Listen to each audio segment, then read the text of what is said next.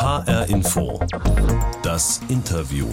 Mit Christoph Schelt. Gesucht wird ein Impfstoff gegen das Coronavirus. Ob und wann es den geben wird, das weiß heute noch keiner. Und doch ist der Verteilungskampf längst entbrannt.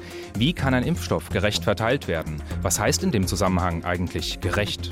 Es sind Fragen im Grenzbereich von Medizin und Ethik. Die Frau, mit der man das am besten besprechen kann, ist Christiane Wopen, denn sie ist Ärztin und Philosophin, Professorin für Ethik und Theorie der Medizin an der Uni Köln. Sie war Vorsitzende des Deutschen Ethikrats und ist Vorsitzende des Europäischen Ethikrats. Und heute ist sie zu Gast in HR Info, das Interview. Guten Tag, Frau Wopen. Guten Tag, Herr Schelt. Haben Sie heute früh ethisch korrekt gefrühstückt? Ich vermute schon, aber ob das wirklich relevant ist, wage ich zu bezweifeln. Äh, was ist ethisch korrekt Frühstücken? Frage ich mal zurück.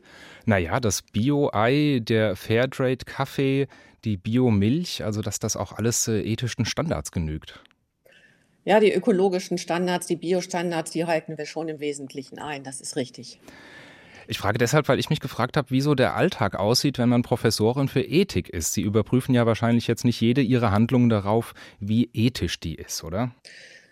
Sag mal, man hat natürlich schon eine professionelle Prägung insofern, als dass einem bei vielen Dingen die moralische Dimension und der ethische Hintergrund der Dinge unmittelbar präsent ist.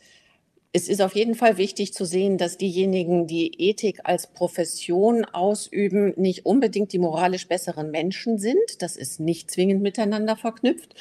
Und man hat aber auch die Sensibilität dafür, dass man nicht die Dinge moralisiert. Also ich glaube, ein guter Ethiker ist weit davon entfernt, zu schnell zu urteilen und auch zu schnell zu moralisieren und den moralischen Zeigefinger zu erheben. Ethik bedeutet ja verkürzt die Lehre vom richtigen, vom moralischen Handeln. Sie haben vier Kinder. Wie entscheiden Sie denn da? Alle gleich behandeln oder das Jüngste zum Beispiel mehr unterstützen?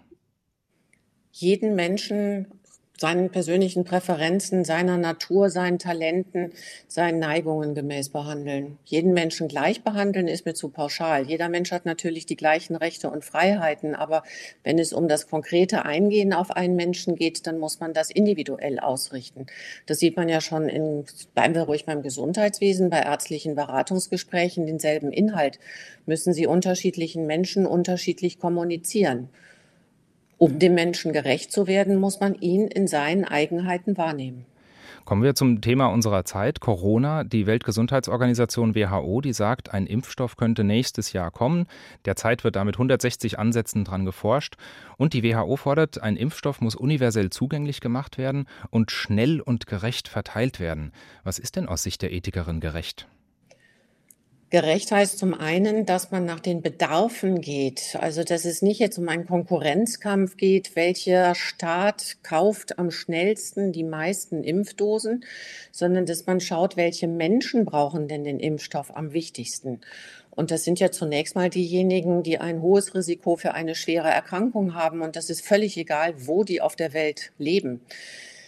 Das heißt, eine globale Lösung wäre da schon sinnvoll. Insofern kann man die WHO nur unterstützen in der Forderung, da auch ein gerechtes Verteilungskonzept zu entwickeln. Aber das heißt, Dann gerecht muss nicht sein, alle gleich, sondern es ist auch legitim, da zu priorisieren. Ja, man muss priorisieren, denn wir brauchen uns ja nicht einem Ideal hinzugeben, dass wir dann, wenn ein Impfstoff überhaupt mal gefunden ist, der dann am nächsten Tag auch für alle Menschen auf der Welt zur Verfügung steht. Mhm.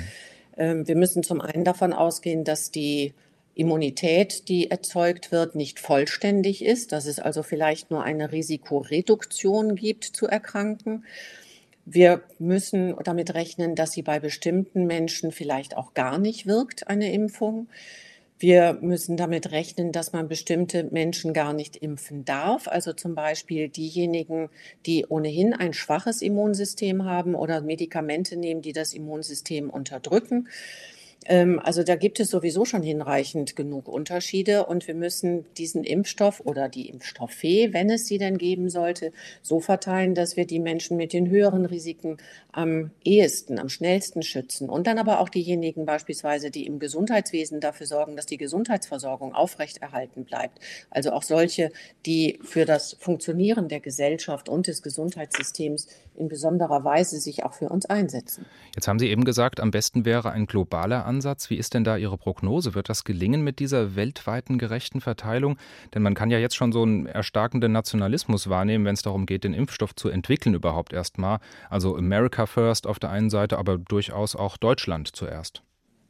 Ich glaube, dass es wichtig ist, diese globale Dimension oder die internationale Dimension vor Augen zu haben und auch anzustreben, auch kraftvoll anzustreben, dafür jetzt wirklich auch in die öffentliche Diskussion zu gehen und die Sensibilität dafür auch in der Bevölkerung zu wecken und natürlich in den staatlichen Institutionen darauf hinzuwirken, dass eine solche Vereinbarung getroffen wird. Aber man darf natürlich tatsächlich bei den aktuell handelnden Personen nicht davon ausgehen oder so blauäugig sein, davon auszugehen, dass das einfach wäre. Aber andererseits ist das doch auch irgendwie nachvollziehbar, oder? Wer jetzt früher einen Impfstoff hat, der kann auch früher seine nationale Wirtschaft wieder hochfahren. Die deutsche Bundesregierung zum Beispiel hat sich ja auch an dem Tübinger Impfstoffentwickler CureVac beteiligt. Das kann ja dann auch ein ökonomischer Vorteil sein im Sinne der Bevölkerung. Ja, aber bei globalen Handelsketten und Zulieferungen etc. kann das ja sein, dass in einem Staat die Wirtschaft wieder hochgefahren werden kann, wenn aber in einem anderen Staat die dazu erforderlichen Produkte, die zuzuliefern sind, nicht hergestellt werden können, dann hat man davon auch nichts. Also das eine ist da das rein pragmatische Denken. Wie erfolgreich ist man? Wie stellt man sich im internationalen Wettbewerb dar? Und das andere ist es einfach, das Richtige zu tun, weil man es als gut erkennt. Und es kann eigentlich tatsächlich pragmatisch nur in jedermanns Interesse sein, dass es allen gut geht. Und von der ethischen Seite her ist die gerechte Lösung die, die die Bedarfe aller in Betracht zieht.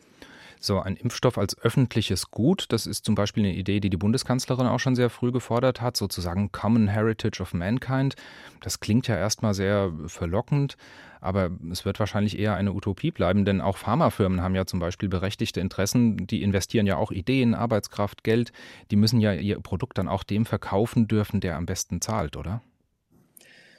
Es gibt ja tatsächlich auch schon einen sehr breiten Aufruf, gefördert von einem Nobelpreisträger, der sagt, wir müssen Impfstoffe zu einem Global Common Good, also so wie Sie das von der Kanzlerin auch sagen, äh, machen, so dass man aber natürlich die finanziellen Mittel, die dafür erforderlich sind, so bereitstellt, dass die Pharmaunternehmen nicht jetzt nun zu reinen Wohltätern werden müssen, denn dann können sie ihre Forschung, ihre Entwicklung, ihre Produktion natürlich auch nicht aufrechterhalten. Das heißt, hier ist ja auch der Staat oder sind die Staaten, die Staatengemeinschaft gefragt, weil es in unser aller Interesse ist, dass dieses Virus möglichst wenig Schaden auf der Welt anrichtet. Noch haben wir ja noch gar keinen Impfstoff, es wird aber schon heftig dran geforscht mit Hochdruck. Was halten Sie davon, wenn es denn mal soweit ist, dass es dann eine Impfpflicht geben wird? Eine Impfpflicht ist äh, etwas, was wir ja schon immer wieder mal diskutiert haben bei Masern etc. Also eine Impfpflicht hat ja nur dann überhaupt Sinn, wenn dieser Impfstoff tatsächlich eine ausreichend umfangreiche, sichere und auch recht dauerhafte Wirkung hat. Eine Impfpflicht kann aber problematisch sein, denn man muss Ausnahmen machen für diejenigen, die man gar nicht impfen darf. Und es könnte tatsächlich bei einer solchen Pandemie wie dieser schwierig sein, auch durchzusetzen international, dass jeder Staat diese Impfpflicht so implementiert auf gesetzlicher Grundlage. Es wird da sicherlich auch nicht zu einer Einigkeit kommen. Also vielleicht versucht man es doch erstmal auf einer freiwilligen Ebene, denn eine Impfpflicht je nachdem, mit welchen Schäden das verknüpft ist, ist eine sehr schwierige Nutzen-Risiko-Abwägung. Also ich glaube, darauf gibt es keine einfache Antwort. Mir scheinen alle Hinweise, die wir im Moment aus der wissenschaftlichen Forschung haben, dafür zu sprechen, von einer Impfpflicht abzusehen. Eigentlich ist das ja so die Kernfrage dieser ganzen Debatte, die wir auch bei den Corona-Einschränkungen schon geführt haben. Also was ist das wichtigere Gut? Die Freiheit des Einzelnen oder die Gesundheit der Masse? Wie sieht das die Ethikerin? Die Freiheit ist aus der ethischen Perspektive sicherlich das höchste Gut.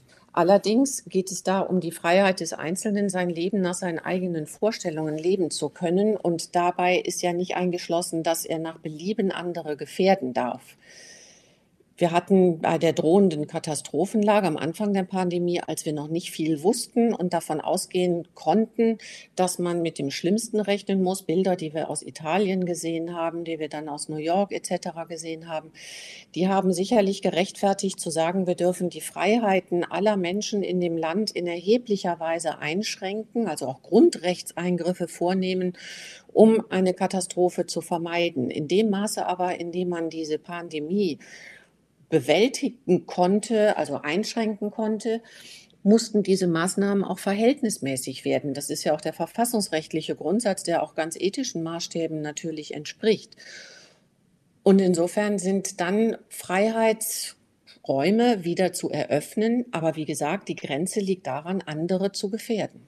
Das klingt für mich ein bisschen so, wie wenn man über Tempolimit auf Autobahnen redet. Da würde die Antwort auch eigentlich genauso ausfallen, oder? Man hat kein Recht auf Raserei, wenn man damit andere gefährdet und dann ist das eine zulässige Einschränkung. Also ist es mit der ja, Ethik genau. eigentlich ganz einfach. So ist es ganz einfach, in der Tat. Aber es muss natürlich dann auch die entsprechende Evidenz geben. Aber die haben wir ja im Autoverkehr, dass eine reduzierte Geschwindigkeit Menschenleben rettet, weil es Unfälle vermeidet. Und da ist die Freiheitseinschränkung nicht ganz so schnell zum Ziel zu kommen oder nicht seinen Neigungen zu schnellem Fahren auf jeder Autobahn nachgehen zu können, sicherlich gerechtfertigt, um andere Menschen zu schützen. Jetzt haben ja alle ein großes Interesse daran, dass dieser Impfstoff möglichst schnell kommt. Sie und andere Ethiker haben aber auch vor zu viel Eile gewarnt. Die Entwicklung von Impfstoffen ist ja aus guten Gründen an bestimmte Prozessschritte und Sicherheitsstandards gebunden. Normalerweise dauern die relativ lang. Es wäre natürlich gut, jetzt bestimmte Prozessschritte zu beschleunigen, jedenfalls dann, wenn es um Verwaltungsschritte geht. Es dürfen aber nicht die Sicherheitsstandards auf unvertretbare Weise gesenkt werden. Denn wenn wir uns vorstellen, dass angesichts der Pandemie ja dann auch das Bestreben ist, möglichst schnell, möglichst viele Menschen zu impfen, dann sind auch mögliche Schäden, die man vorher noch nicht ausreichend versucht hat auszuschließen oder auszutesten, in besonderem Maße hoch. Also, wenn wir bereit sind, im Rahmen einer ganz gründlichen Nutzen-Risiko-Abwägung gewisse Abkürzungen zu mhm. gehen. Und dann vielleicht Menschen natürlich unter Information dessen, dass das Risiko vielleicht noch nicht so abschließend geklärt ist, wie man das unter üblichen Bedingungen tun würde, diesen Impfstoff anbietet, dann muss man das auch mit entsprechenden Entschädigungsmaßnahmen koppeln. Es gibt ja jetzt auch schon Diskussionen, auch auf der europäischen Ebene zumindest, inwiefern dann für mögliche Impfschäden die Ausgleichszahlungen vorgenommen werden oder Entschädigungen vorgenommen werden. Denn wenn das über die übliche Haftung von Pharmaunternehmen geht, wäre das sicherlich so nicht zu schultern, sondern wir müssten dann darüber nachdenken, dass wenn wir das Risiko in dieser Weise kollektivieren, dann auch kollektiv für diese möglichen Schäden einstehen. Professor Christiane Wopen, Ärztin, Philosophin und Vorsitzende des Europäischen Ethikrats in HR Info, das Interview. Wir möchten Sie gerne persönlich noch ein bisschen besser kennenlernen, um auch zu verstehen, wo Ihr Wertegerüst herkommt. Ihre Mutter war katholische Religionslehrerin. Sie sind dann auf die erzbischöfliche Liebfrauenschule in Köln gegangen, im Studium Stipendium des Cusanuswerks. Das ist die bischöfliche Studienförderung. Also kann man sagen, Ihnen ist dieses Thema Ethik in die Wiege gelegt worden? Das Thema ist mir in die Wiege gelegt worden, allerdings mehr als Interesse denn als Beruf. Äh, ich habe mich mit diesen Fragestellungen immer auseinandergesetzt, aber ich bin ja dann Ärztin geworden, weil ich mir als lebenslange Aufgabe dieses diese Arbeit mit den Patienten zusammen sehr gut vorstellen konnte und es in der Tat auch äh, wenige Jahre dann sehr gerne gemacht habe. Der Beruf war dann für mich halt nur nicht gut mit der Familie und mit den Kindern vereinbar. Und insofern habe ich dann das alte Interesse der Philosophie wieder geweckt und jetzt in der Verbindung beider, also der Erfahrung aus der ärztlichen Tätigkeit und nun auch den ethischen Aspekten empfinde ich für mich besonders gut. Wenn man sich so Ihre Themen anguckt, Präimplantationsdiagnostik, Fortpflanzungsmedizin, Datenethik, Sterbehilfe, Leben mit Demenz, würde ich sagen, puh, ganz schön harter Tobak, mit dem Sie sich da so Tag ein, Tag aus beschäftigen. Woher kommt denn diese Freude, sich mit diesen Themen zu beschäftigen?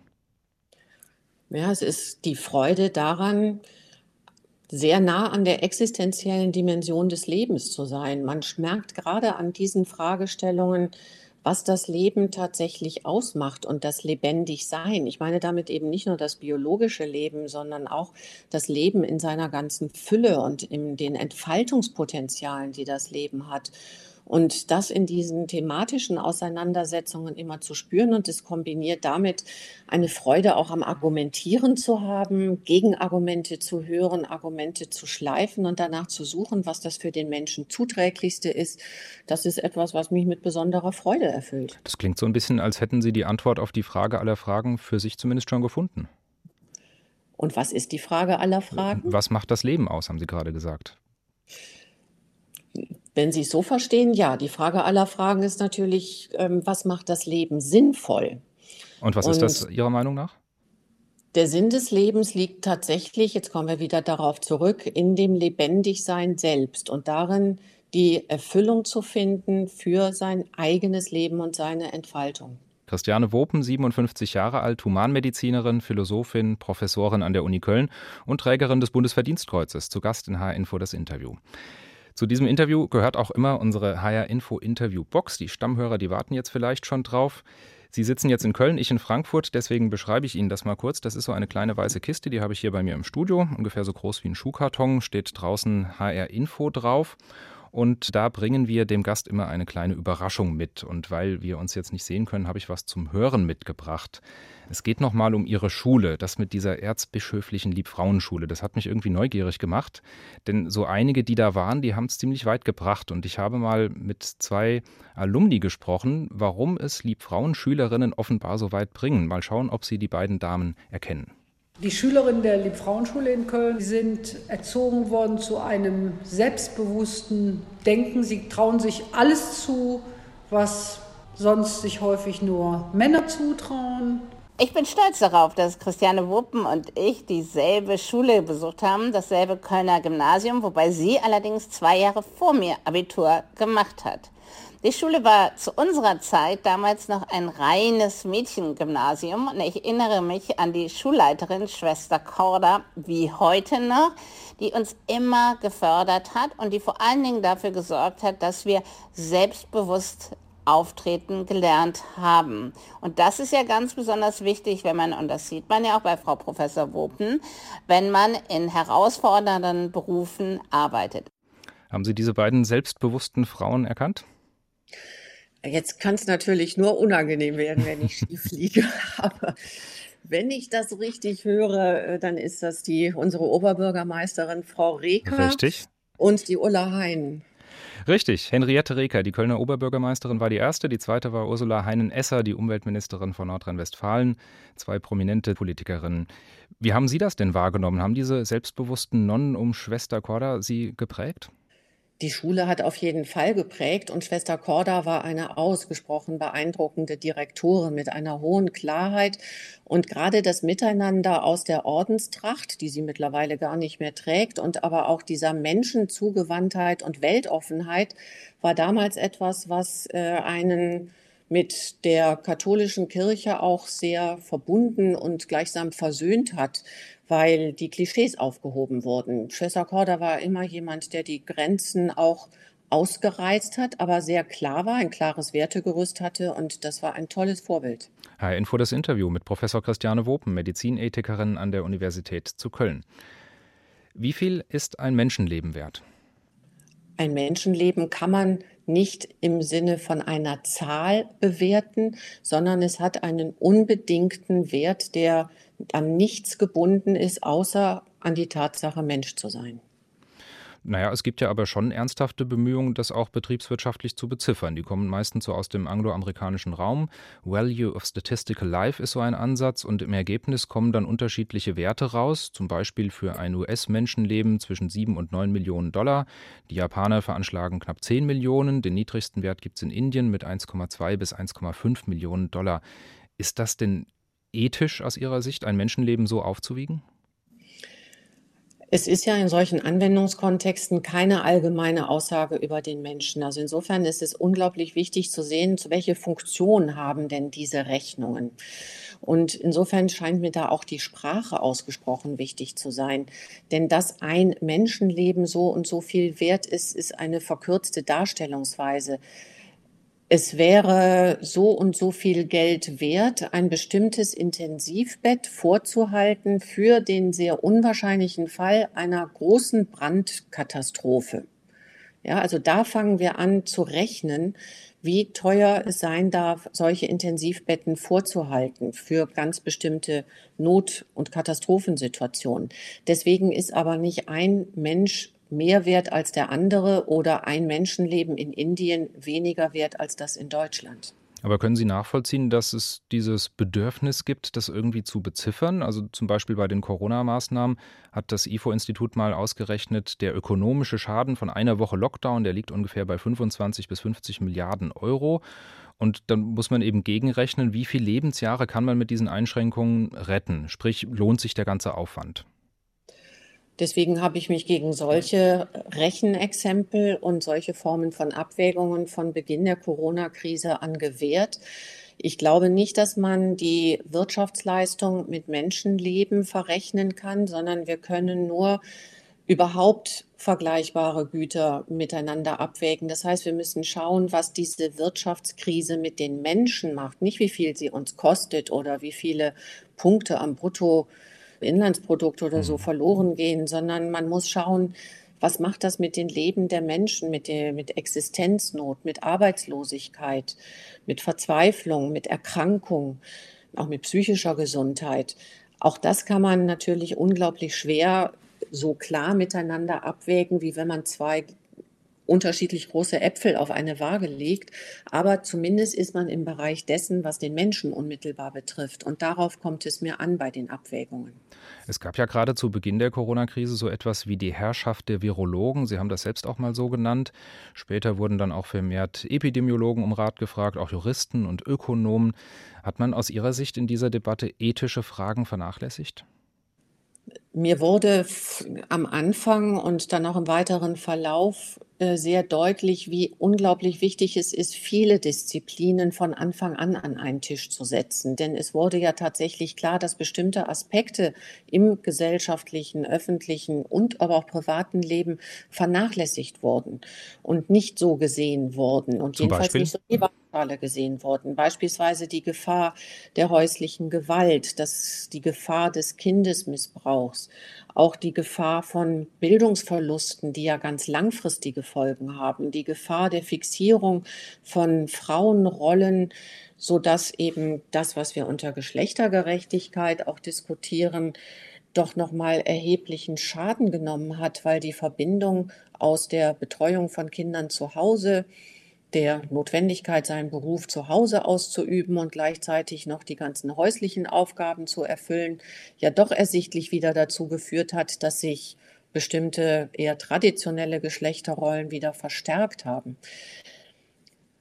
Hätte man von Anfang an diese unterschiedlichen Sichtweisen zusammengebracht, hätte man auch eher die erforderlichen Zahlen gehabt, um das zu beobachten. Man hätte vielleicht schneller auch die Hilfsmöglichkeiten aktivieren können, um solche Schäden aufzufangen oder Probleme zu bearbeiten. Und ähm, ja, insofern ist diese Multidisziplinarität glaube ich, ein Gebot, das in solchen Pandemien nicht groß genug geschrieben werden kann. Und haben Sie den Eindruck, dass das jetzt besser wahrgenommen wird als zu Beginn der Krise? Gibt es da so eine Lernkurve bei der Politik? Ich glaube, dass es zum einen eine Lernkurve in der Politik gibt. Ich glaube, dass es auch eine gewisse Lernkurve in den Medien gibt und dass diese Stimmen vermehrt zur Sprache kommen, wenngleich ich immer noch, aber das ist jetzt meine persönliche Wahrnehmung und keine repräsentative Erhebung, den Eindruck habe, dass es eine gewisse Dominanz auch der wirtschaftlichen Erwägungen gibt und die reflektierenden, eher grundsätzlichen Fragestellungen, wo wollen wir denn tatsächlich in fünf oder zehn Jahren stehen? Was machen wir daraus? Wie nehmen wir die Menschen mit, die jetzt erhebliche Einschränkungen erfahren haben? Wie gehen wir mit den älteren Menschen um, die wir lange Zeit in den Altenheimen eingesperrt haben oder mit den Menschen mit psychischen Erkrankungen, die in Heimen lebten etc., die wir sehr isoliert haben über eine sehr lange Zeit. Also solche Grundlagenfragen auch von sozialer Ungerechtigkeit, die kommen mir noch nicht ausreichend stark in der öffentlichen Diskussion zur Geltung. Denn die Folgen der Pandemie treffen ja jetzt vor allem auch wieder diejenigen, die ohnehin schon unter prekären Umständen gelebt haben, die ohnehin benachteiligt waren. Und das sollten wir doch jetzt so klar sehen, dass wir auch kraftvoll gegensteuern. Das war HR Info das Interview mit Professor Christiane Wopen, Medizinethikerin an der Universität zu Köln. Diesen und viele andere tolle Podcasts gibt's auf hrinforadio.de und in der ARD Audiothek. Ich bin Christoph Schelt.